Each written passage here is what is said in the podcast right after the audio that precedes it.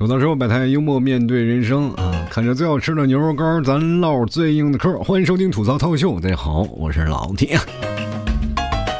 今天我一个哥们儿啊问了我一个特别奇怪的问题，不是高考结束了吗？我就说那帮人该干什么大学？其实我们一帮人就聊着那些什么上大学啊，包括回忆这些事儿啊，大家都彼此聊着各自的人生。聊着聊着，突然有一个哥们儿冒出来一句话啊，就说：“哎，高中不是读三年吗？那高考不应该就是三年一次吗？为什么每年都有？”然后这时候我们大家那个下巴呀，就说实话已经在地上用脚踩着了。说实话啊，我们不知道他是怎么就把这个事情计算出来的。你要跟他合理去解释啊，就比如说按照常规的方式去解释，他一般按照他这个思想，估计是呃听不进去的。当时我们哥几个，有的人笑啊，当然有的人也很惆怅，就是说，如果说你身边有这么一个朋友，他智商这么低的话，你说你跟他做朋友，说明你也聪明不到哪儿去。关键是呢，他一个人说，后面有一个同学啊，居然说了一个“哦，对哦”，我们哥几个实在是都崩溃了。我于是乎我就想到了一个最好、最合理的解释方式，我就说了这个问题其实很好解决啊。我就问你，你每天啊大概吃几顿饭？他就说我一天吃三顿。我说好的，三顿。但是既然你每天吃三顿，那么为什么每天都要吃呢？对不对？你每天都要吃，你这能能理解了吗？他说：“哦，你用用吃的这个方法要排解的话，哦，我能理解了。”其实各位朋友，咱不是遇人不淑啊，总有一些人啊，在一些事情上他反应不过来啊。当然这个时候呢，我们也就是尽量吧，啊，尽量就把这件事情啊，用那个记事本啊记在手机里，在哪天茶余饭后呢，我们就拿出来调侃一下。很多人说自己不幽默啊，就是我很多的听众朋友，他们就不无法理解，就是说老 T 你说话为什么这么幽默？有些时候总是能说出一些段子来，能让我们笑得前仰后合。但有些时候呢，你说一些事情反而也挺认真的，让我们也知道啊，其实世界上还有很多不同不一样的事儿。我就跟他说了，其实是这样的，你每次你生活当中发生的一件事情啊，你都把它记录下来，以后呢，说实话翻旧账是一件很好的事儿。其实很多人不懂得。如何去表达？你就把你身边朋友那些事儿，包括你现在就可以听完我节目，你就自己在那躺在床上去想一想啊，到底有哪些朋友那些呃什么糗事儿啊，或者是不好意思的事儿，包括你自己一些好意思呃丢人的事儿吧，尴尬的事儿，你就都把它记下来。当以后呢在聊天的时候，你就抽中一条过来。实在不行，在喝酒的时候，这招尤为管用，你就拿出来看看你的提示啊啊啊，就能找到了。就最好就建了个索引或者闹个 Word 什么的，显得更加专业一点。当然了，在这件事情，你想想，它的作用还是很大的。当有一天你老了时候，你给你孙子看，你孙子居然没有发现，我操，爷爷你年轻的时候这么潇洒啊！这么多好玩的事儿啊，你你们那个年代不一样，因为我们。注定是要被社会所淘汰的嘛？你不要看现在我们是经历过一个数码的时代，我们从那个包括八零后也是从那个没有到开始有，开始研究啊。包括我们现在上一些 A app 呀，或者是玩一些智能手机，可能是比父母要厉害。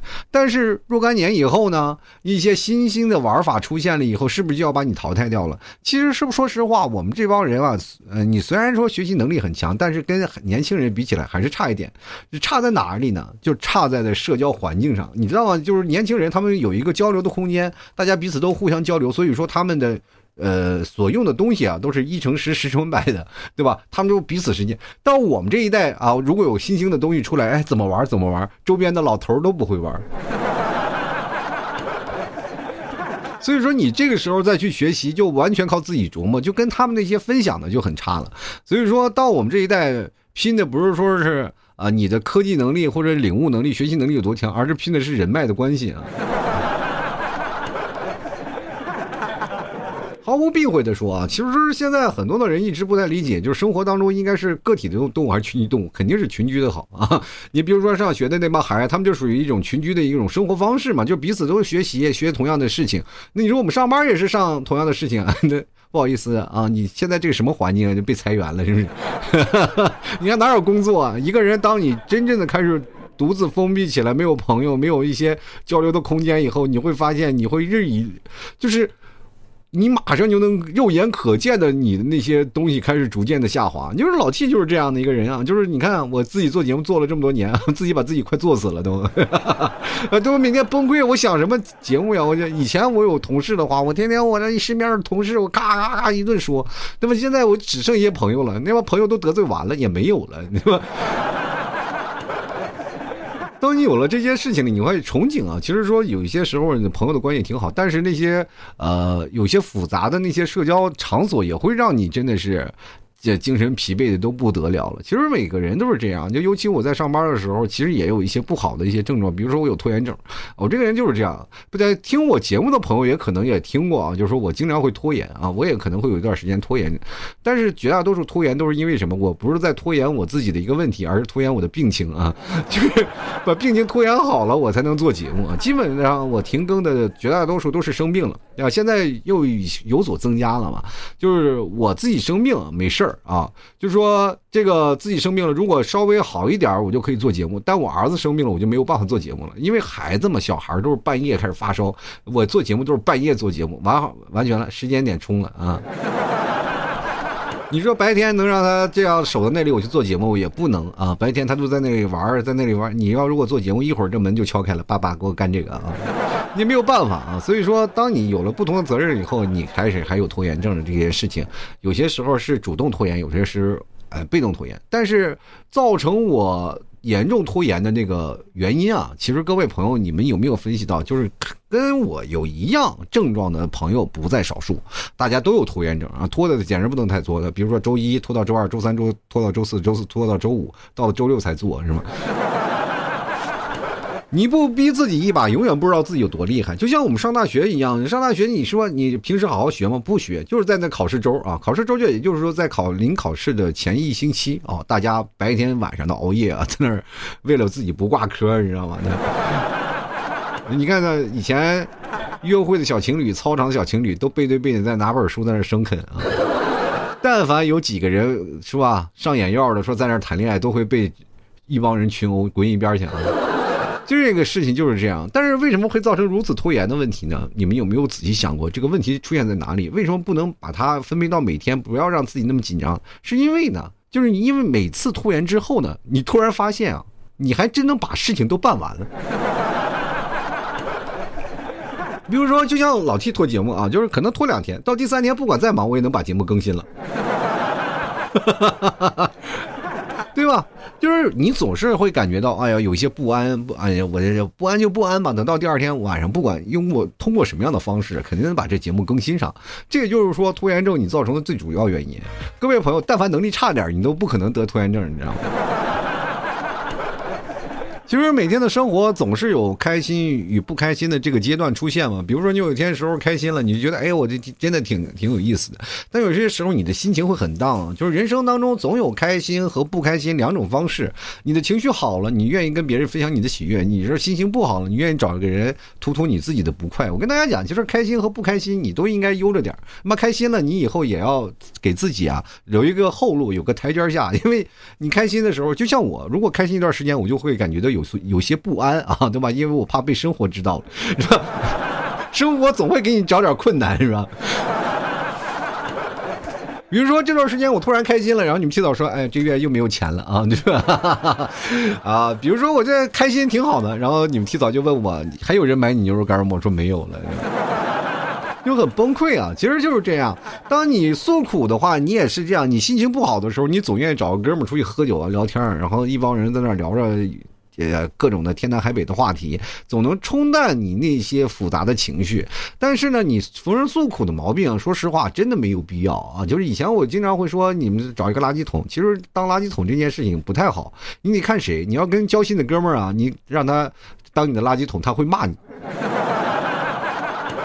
最好的兄弟啊，当你说一些特别沮丧的事儿，他会骂你，骂醒你，当头棒喝嘛，也是一种安慰嘛。要没事干，如果你比如说像失恋啊，你失恋了，然后感情特别不顺了，你说我不能没有他，不能怎怎么样喝酒，然后你他就会骂你啊，就是你为一个女人或者为一个男人，你不应该这样，那路还在前面还有啊，说说你各种各种不是，骂的你对吧？呃，面红耳赤的，着急生气了，他还揍你一顿。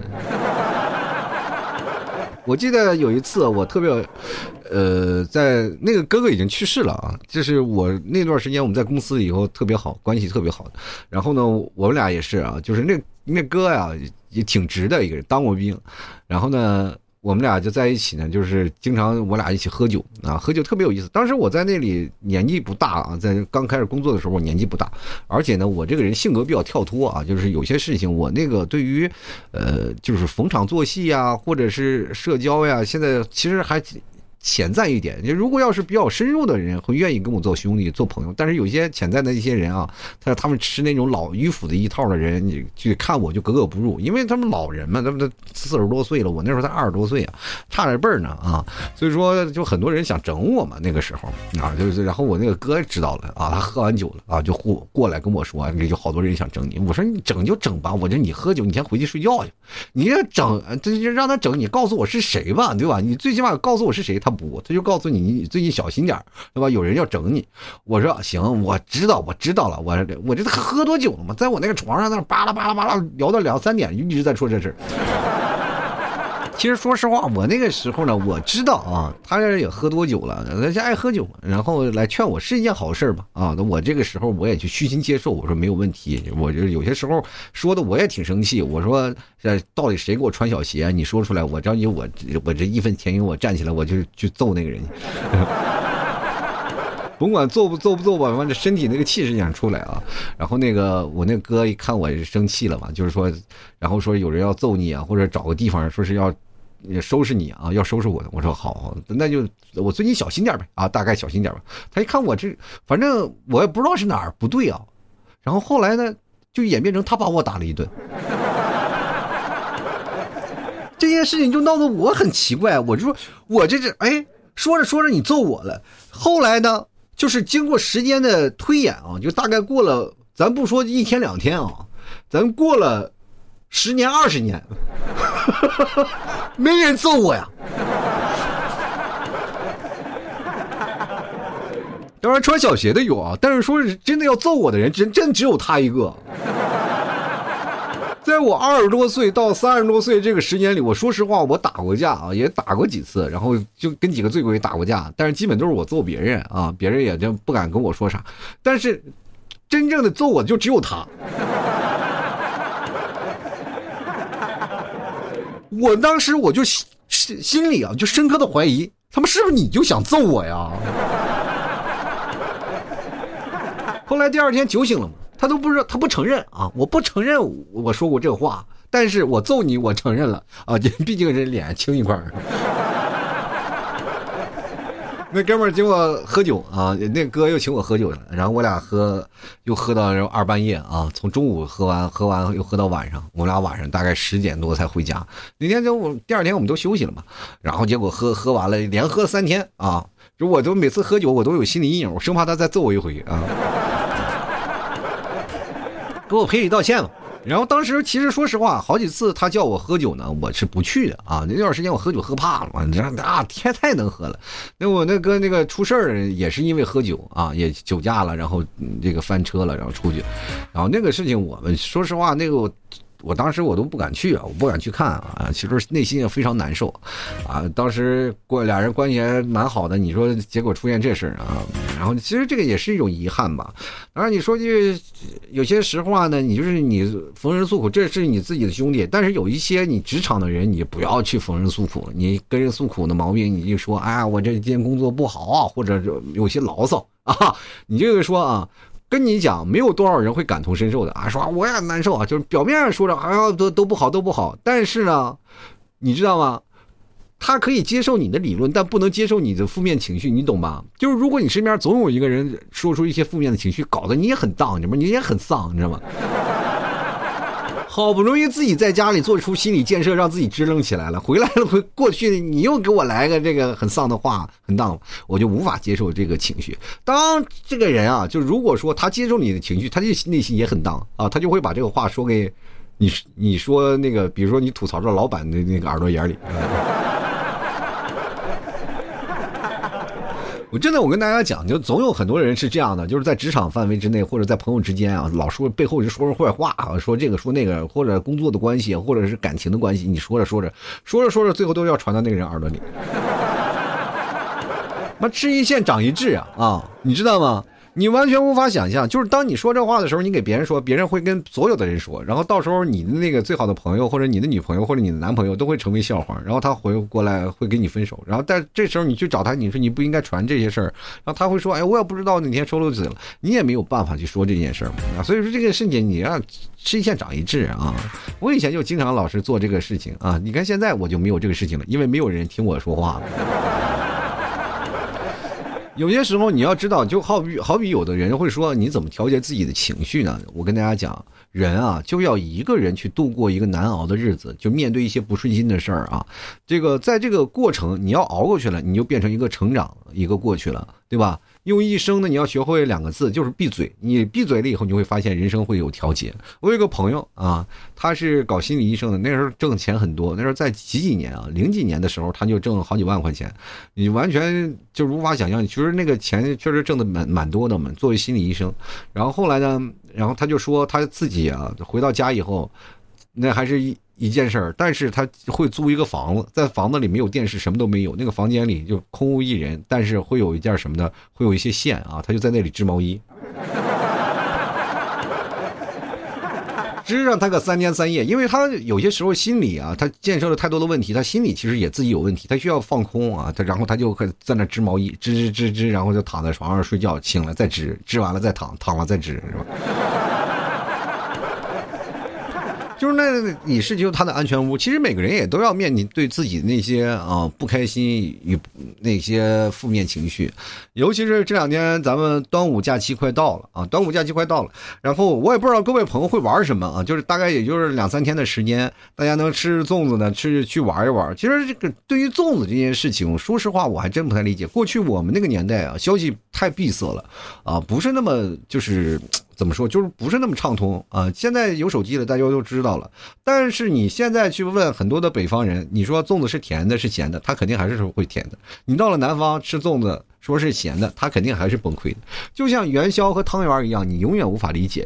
但是元宵和汤圆吧，它是两种东西啊，就是汤圆是用糯米包出来的，包的咸咸的馅儿是吧？那个元宵呢是滚出来的，所以说它俩还是在做法上还是有本质的不同啊。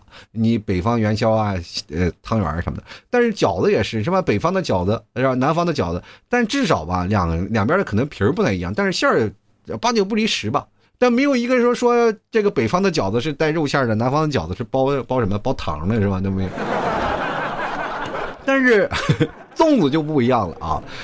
这个南方的肉粽，说实话，我作为那个地地道道的北方人，我来南方第一开始吃肉粽的时候，我是有点不太接受的，因为公司会发福利嘛，你到这个端午节，公司会发粽子，但是你说去市场上去买这个粽子呢，还蛮贵的啊。这个而且老提在杭州，离嘉兴还很近，嘉兴最出名的就是肉粽嘛，对吧？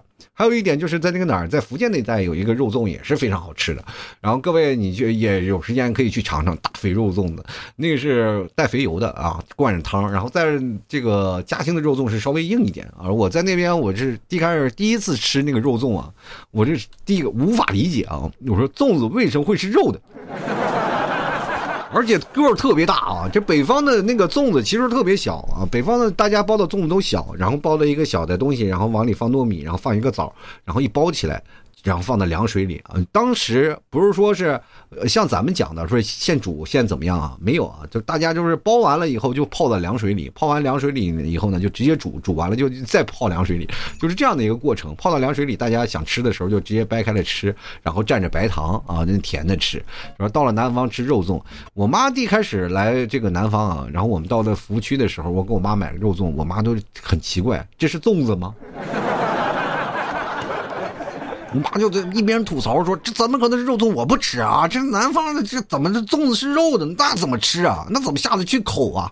然后我妈就非常不理解啊。后来吃了一个，突然发现那还有那个永远永恒不变的定律，叫做真香定律啊！我吃完了是真的香啊。其实我这人吃粽子，我那段时间发粽子，我们都一帮人都会放在公司里嘛，公司里然后有个微波炉啊，早上起来不吃早饭了，然后就拿一个微波炉放那儿热一会儿，然后就开始早上吃粽子，香的不得了。其实粽子这个事情到南北方它肯定还有一点差异嘛，就是南方。呃，就我建议各位朋友也就尝尝北方的粽子啊，就是北方粽子其实也真的蛮好吃的。它因为它是纯白糯米，然后煮出来的时候用凉水拔一下，它就很凉快嘛，凉快。然后加上那个小枣，然后你蘸着那个白糖吃，特别香。我小的时候最爱吃的就粽子，我特别喜欢那个五元端午啊。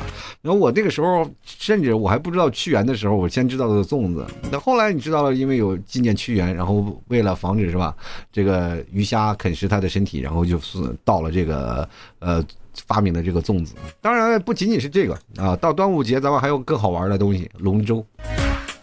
这个说起龙舟了，前两天我看到了这个广州的那个龙舟啊，广东的那个龙舟那个氛围非常的浓啊，非常浓。那一每一个划船的啊，说实话啊，就每一个划船那都是房东啊啊。你身里没有一栋楼、两栋楼，你都不好意思上那个船。前两天我看到网络上有一个人在评价，说是哎，这个在龙舟每天都在锻炼，每天在训练，又又在那敲锣，又在那敲鼓的，然后在那吹喇叭。你就说，你们这些住户难道就不投诉他们吗？他们不影响你的，对吧？不影响你们的睡眠吗？这样的话呢，怎么能行？然后那里面就有很多的那个人啊，就回复了，那那都是我们的房东啊。但凡我投诉了，我就明天就可能无家可归了。其实看到广东的龙舟真的是很好看啊！广东那边龙舟是就快又齐，打的是节奏，哗哗哗，一个龙舟都，我跟你说那个钱那个老鼻子了啊！然后这个其实每个地方的龙舟还都不太一样啊，就是南方的其实像一米呃。这个有河道的玩龙舟的人比较多啊，像这些在广东这带，但是在浙江那一带也有龙舟。我也是前段时间我才发现了有这个赛龙舟这个事情。这个赛龙舟是每个村里都有啊，每个村里都会出来几个人去赛龙舟。但是赛龙舟它不是跑快，而且龙在杭州这边龙舟的人也不多啊。他们是让那个龙啊有个龙头啊，龙舟有个龙头，用龙头去吃水啊，就是让那个龙舟啊在那儿跳起来啊，你就感觉在那个水里。舞蹈，反正那个龙舟啊，你只要滑到最后都要翻啊。就龙舟要吃水，就是看比谁吃水吃的厉害啊。所以说每个地方的龙舟的那个感觉都不一样。其实最早以前我在。上课的时候听说过端午节要赛龙舟啊，吃粽子，但是我对赛龙舟这个东西真没有概念。但是我也非常感激现在有这么一个平台，能让我看到了这个赛龙舟的这个盛啊，这个是吧盛世哈？你看这哇，你跑那么快，真的开心，就感受那个节日氛围。其实说实话，现在我们的节日氛围真的少了很多啊。但是有了这样的这个传承过来以后，你会发现啊，这个赛龙舟看看凑合热闹，还真的是挺好的。端午节三天假，不知道各位朋友怎么安排这个三天假的端午时间啊？嗯，假期呢，其实说实话，我们这边呢，其实已经有了很好的计划了。就是尤其是在呃江浙一带的这部分人，我不知道别的地方，我没有注意看啊。但是我觉得江浙一带的人，这个呃三天的计划呢，就是比较好啊，比较好猜啊，因为基本都是在家里下雨嘛。三天啊，三天假期下三天大雨啊。其实现在你有没有发现啊？很多的人们就是已经开始出现了那种疲躁的那些症啊，因为你开始说想起来，你就三天你要玩三天，三天了你会很累啊，很累，完了回来你要加班加七天，你要崩溃了。这次调休，咱们上几天班来着？应该是，你看周日应该是上六天班嘛？啊，连续上六天班，其实大家也都崩溃，对吧？你说我的天哪，我这上班我还要连续加班，我都要崩溃了。那我这三天假期，说实话，你去旅游的话，那真的是比休季还累啊，就是比上班还累。真的，你大家各位朋友，你去看看，你就。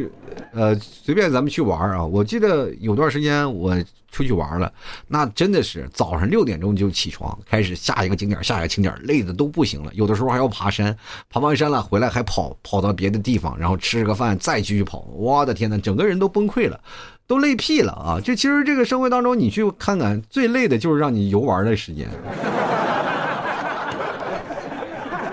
能够让你整个人都崩溃啊！所以说，在不管是在什么时候呢，合理规划你的假期也是很重要的啊。以前我记得我有假期的时候，有很多听众会过来看我，就是在我那时候最巅峰的时候，很多那个听众会来看我，而我也有时候间去那个听众那边，呃，毕竟也挺省钱的嘛，就是。我去了花个车票钱啊！我去了那个城呃听众的城市，大概他们三五个人嘛，那就很群一个群体，然后在我就在那吃他们的喝他们的啊。晚上哥几个坐在床上啊聊聊天，然后待两三天我再回来。其实那个时候年轻的时候挺好，现在有家有势了，我哪也跑不了了。别说说请我吃饭了啊，就是没我套麻袋给你一顿胖揍就已经很了不得了。我我。其实人总要成长，总有总有一天就会把假期过腻的一天啊！我不知道各位朋友会在端午节会玩什么样的有意思的事情，但是呢，我希望各位朋友在端午节呢还是。安安全全的啊，注意好自己的人生。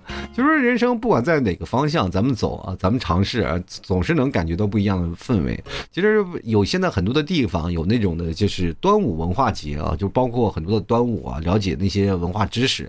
其实我们哪怕是不上课上了这么多年了，你要真儿八经的，就是了解这个端午节，其实我们还差得远。就有的很多人说，端午节不就是这块吃粽子呀，对吧？还有说有的地方其实习俗还不一样，那就是老 T 家里。到端午节那一天早上凌晨四五点钟就要起床啊，跑到那个河里去洗脸，啊，就是寓意什么吉祥啊等等，反正都有那个说法，就是大家去洗脸。而且那个在端午节特别有意思啊，呃，我们那儿不知道流传一个什么什么习俗啊，就是一到了河边，就是说要抓青蛙啊，抓抓蛤蟆。我们那是抓蛤蟆，只要你抓到一个蛤蟆，就代表什么寓意很好。一到端午节那天早上，就平时晚上那蛤蟆叫的呜呱呱呱，到到端午节那天上午，一个蛤蟆没有，我把蛤蟆都吓死了，你知道吗？所以说，我们真正的了解这个。就是端午假期呢，端午节，然后整体呢，我们要是想了解，就是其实每个地方的习俗都不太一样，就从北方到南方，从东方到西方，然后其实这个东南西北中，然后每个地方其实都有自己过端午节的方式，大家其实可以参加参加那些文化节，了解了解不同，包括大家古代怎么过这个端午节，其实都有说道啊。如果你要是真的去了解的话，你还会发现真的还蛮有意思的啊。好了，那其实我还是特别感谢啊，各位朋友对老 T 的不离不弃啊。这三天的假期，我呢就尽量啊，呃，如果还在的话，我还更新一期节目，然后让各位朋友继续来听着啊。我就怕你们假期，然后一一玩疯了，把我给忘了。但是呢，各位朋友喜欢我的话，别忘了多支持一下啊，就是买点牛肉干然后你要假期的时候带点牛肉干出去玩，你多棒啊！是真的是很棒的一种选择。出去旅游啊，你要带点牛肉干真的放在家里，放在自己的兜里啊，不要被那些景区啊那些。高额的食物啊，给你骗了。好了，土豆说百态幽默面对人生啊，啃着最好吃的牛肉干，咱唠最硬的嗑啊。端午假期了，也希望各位朋友多多支持一下老弟的牛肉干啊。然后直接登录到某宝，你搜索。店铺啊，就是老 T 的店铺叫吐槽脱口秀啊，这非常好记啊。老 T 店铺叫吐槽脱口秀，也或者直接搜索我的店铺名啊，呃，搜索我的宝贝叫老 T 家特产牛肉干然后包括呢还有牛肉酱，夏天了大家可以尝一尝老 T 家的牛肉酱。听老 T 节目不要白嫖，你就是一个很好的同志了。三天呢怎么样合理？这个度过自己假期啊，也是非常考验每个人的那种的感觉。然后，当然这几天朋友圈也肯定会疯啊，各各种的朋友圈会发现各种的自己游玩的过程。我我也会发啊，我会在那个网上找一个图片，然后把水把脚丫子放在那里，然后就拍张照，就好像我在海里游的一样，